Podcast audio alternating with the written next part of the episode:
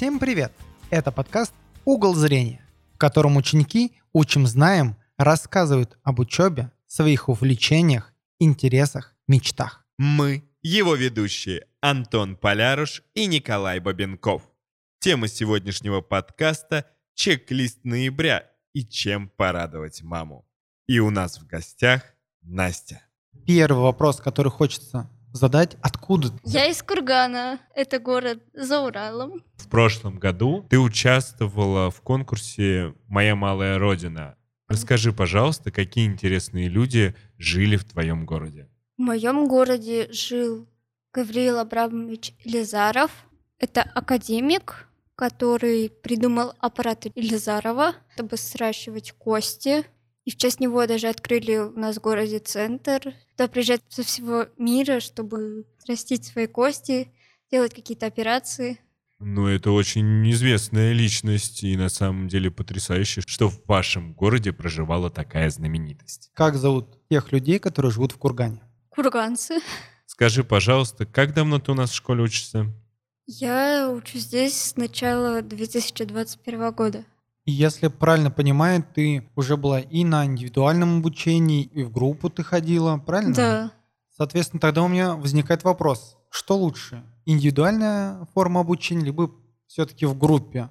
Сидеть с одноклассниками, узнавать, как у них дела по утрам? Сложный вопрос. Я достаточно быстро усваиваю программу, и иногда мне хочется позаниматься одной, чтобы, например, за урок сразу пройти две темы и идти уже дальше. Когда ты в группе, ты не можешь этого сделать, потому что все не проходят. Не в одно время усваивают материал, Да, да? да. То есть, получается, кто-то медленнее, кто-то Да, быстрее. но опять же, когда в группе, ты можешь на переменах поговорить с одноклассниками, что-то обсудить. Как-то вот интереснее вот это. Веселее. Да, Скажи, пожалуйста, а у тебя есть э, любимый предмет? Вообще у меня была алгебра, но вот в этом году, я не знаю, прям так потянула на литературу. Мы с тобой занимаемся уже, получается, второй год. Я помню, когда мы с тобой только начали заниматься, что ты не очень тогда читала много. Мы с тобой начали много разных произведений читать, и я надеюсь, что я смог чуть-чуть повлиять на то, что все-таки тебе так понравился предмет. Какой жанр тебе больше всего Какой нравится? жанр? Мне нравится фэнтези. Хорошо, а есть любимая книга в жанре фэнтези? Летом я читала книгу «Момо» Михаэля Энде. Мне она очень понравилась. Мы даже... Начали записывать, Записывать. с собой кусочек. Да. Да-да-да, я помню, помню. А ты можешь для наших слушателей рассказать, о чем это произведение вкратце, но без спойлеров? Это история о маленькой девочке, которая жила одна в развалинах амфитеатра. Ее уникальная особенность была слушать людей. Мы с тобой как раз записывали кусочек про эту девочку, и я помню, что мне очень понравилась книга. Я обожаю такие книги, как «Властелин колец», тот же «Хоббит», который входит туда же. Очень нравится произведение нашего писателя Лукьяненко. Он пишет фантастику Мгм. и фэнтези в том числе. Его произведениями я тоже восторгаюсь. А вам, коллега? Мне нравится Гарри Поттер. Не поверите, я фанат Гарри Поттера, я очень много всего изучил, просмотрел нашей литературы, в том числе, кстати, Лука Яненко мне тоже нравится. Всем советую тоже почитать. У него есть интересные мысли, на которые можно подумать. Как 10 лет назад я его читал, так и перечитываю на самом деле сейчас. Иногда предугадываю сюжет. У меня получается не когда я перечитываю да, одно произведение, а когда я уже читаю новое. Да, было бы странно, если бы вы не угадали сюжет, если перечитываете книгу несколько раз. У нас началась вторая четверть в нашей прекрасной школе, и хочется почитать какое-то настроение под ноябрь. Может быть, у тебя есть такая книга, либо у тебя есть какой-то чек-лист своих желаний, своих дел именно на ноябрь. Буквально за два дня я прочитала произведение «451 градус по Фаренгейту». За два дня ты Да. ее прочитала? Ничего себе у тебя Я не скорость знаю, я, чтения. я просто села и пропала в книге.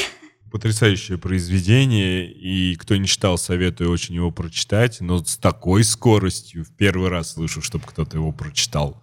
Я объявляю эту книгу книгой ноября. Тогда у меня следующий вопрос, я повторю. Может быть, есть какой-то чек-лист у тебя на ноябрь? Что нужно успеть сделать за этот прекрасный месяц? Мне кажется, что скоро Новый год, и можно начать как-то готовиться к нему. Допустим, сходить в магазин и выбрать какие-то украшения для дома или подарки близким, друзьям. А Вот. может быть, даже сделать своими руками. Ты будешь как-то украшать э, свою комнату? У нас уже на подоконнике лежит гирлянда. О, ну это начало положено, Да. можно сказать, да? Как раз-таки ноябрь, украшать это самое то. Хорошо, у меня тогда другое предложение. Я начинаю по пунктам тебя спрашивать, да, а ты, соответственно, пытаешься составить этот чек-лист по Ага. моим вопросам. Какой фильм либо сериал нужно посмотреть за ноябрь? Или Я- пересмотреть что-то. Я не знаю, вообще самая классическая, наверное, Гарри Поттер. Какая твоя любимая часть? Моя любимая третья узник Аскабана. И чем же тебе так она понравилась? Она такая мирненькая, хорошенькая, да еще и крестный у Гарри Поттера нашелся, и вообще все хорошо.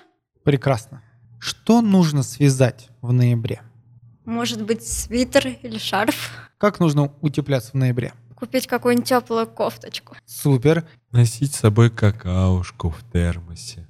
Можно вообще в пледе ходить. Какой сварить чай в ноябре? Ну, я бы заварила чай с бергамотом. Отличный выбор. Хотя, может быть, какой-нибудь такой зимний вариант с корицей. Должно быть вкусно. Полностью поддерживаю. Ты любишь вообще чай? Да, люблю. Какой еще список бы ты сделала в ноябре? У меня вообще в ноябре день рождения. А скажи, пожалуйста, какого числа у тебя день рождения? 21 ноября. То есть, получается, ты можешь делать какой список к дню рождения? Список подарков. То есть мы делаем список подарков к тому дню рождения. Да. Отлично. Может быть, есть какие-то пожелания на день рождения? Раньше у меня всегда глаза разбегались от того, что же попросить на день рождения. А, в этом году? последние года два я вообще прям, ну, как-то особо не знаю, что попросить. Ну, то есть у тебя обычно ну, список, он короткий получается, да, Да. с подарками? Но если не секрет, хотя бы один какой-то предмет, который бы ты хотела себе получить на день рождения. Да, новый телефон. Мы обязательно дадим послушать этот подкаст твоим родителям.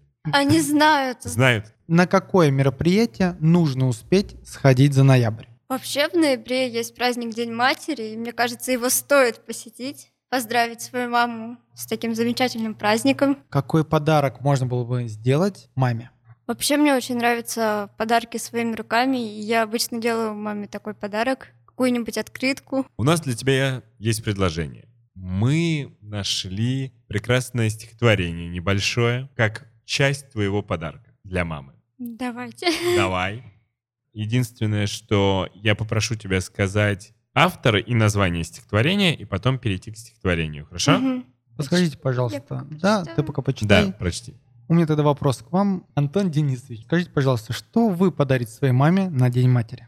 Каждый год это что-то разное. Чаще всего стараешься что-то сделать, что-то своими руками или какое-то воспоминание, видео, может быть, с фотографиями, да, вспомнить прекрасное время, которое было проведено с мамой и те силы, которые она потратила на нас, чтобы она поняла, что это не забыто и не просто так, что это все помнится и ценится нами. А вы, Николай? Хочу выразить благодарность всем мамам за то, что они у нас есть, что они нам помогают, поддерживают, и в любую минуту они всегда рядом. Даже когда мы думаем, что они далеко, они мысленно всегда рядом с нами, всегда нам помогают, ценят нас. Думаю, что сделаю небольшой видеоклип, потому что я уже подготовил разные фотографии разных годов, соберу из фотоальбомов и, соответственно, сделаю музыкальный клип под какую-нибудь трогательную музыку. И, конечно же, приду к маме с цветами, и мы обычно смотрим фильм «Мамы» вместе. У нас есть такая небольшая традиция. Ты готова, Настя? Да. Агния Барто. Было утром тихо в доме. Было утром тихо в доме. Я писала на ладони имя мамина. Не в тетрадке, на листке, и на стенке каменной. Я писала на руке имя мамина. Было утром тихо в доме. Стало шумно среди дня. Что ты спрятала в ладони? Стали спрашивать меня. Я ладонь разжала. Счастье я держала. Спасибо большое. Прекрасное стихотворение. Я думаю, что все мамы, которые нас услышат, будут счастливы, что их поздравили таким прекрасным образом. Универсальный запрос. каждый наш подкаст мы задаем вопрос учителю. В прошлом выпуске наша ученица Лейла задала вопрос Александру Петровичу Лиховецкому, учителю истории и обществознания. Была ли у вас смешная школьная ситуация? Если да, то расскажите о ней. Александр Петрович, вы готовы ответить на вопрос? Да, спасибо большое за вопрос. Школьные годы — это беззаботное, веселое время. Вспоминать это время без улыбки на лице невозможно никому. У каждого есть забавные школьные истории, навеивающие ностальгию о былом. Но не все эти истории можно рассказывать, и не все из них смешные. Продолжая же подготовку к истории, я хотел бы сказать, что в то время я учился в девятом классе, был одним из лучших учеников по гуманитарным предметам, но, как любой мальчишка в возрасте девятиклассника, всегда хотел посмеяться, весело провести время.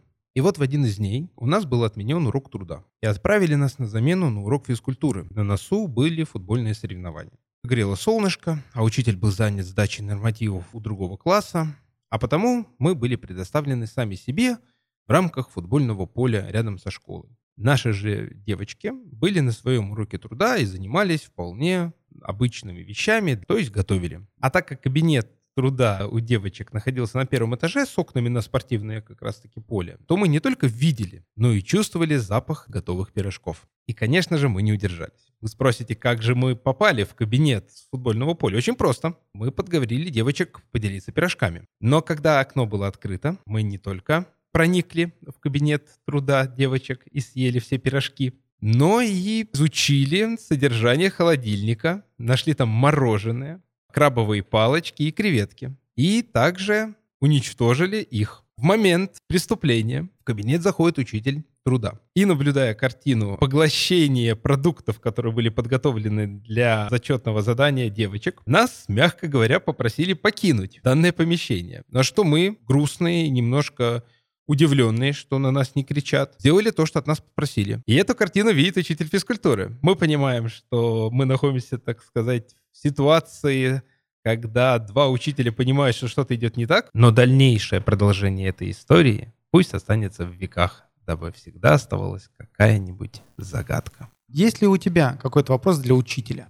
Я хотела задать бы вопрос Александре Маратовне Глесь, э, как она решила стать учителем. Почему именно эта профессия? Лично меня этот вопрос всегда ставит в тупик. Я очень жду, что Настя со временем, когда поступит в университет и уже выпустится, она послушает этот подкаст и задаст сама себе этот вопрос. Настя, скажи, пожалуйста, вот последний вопрос я задам.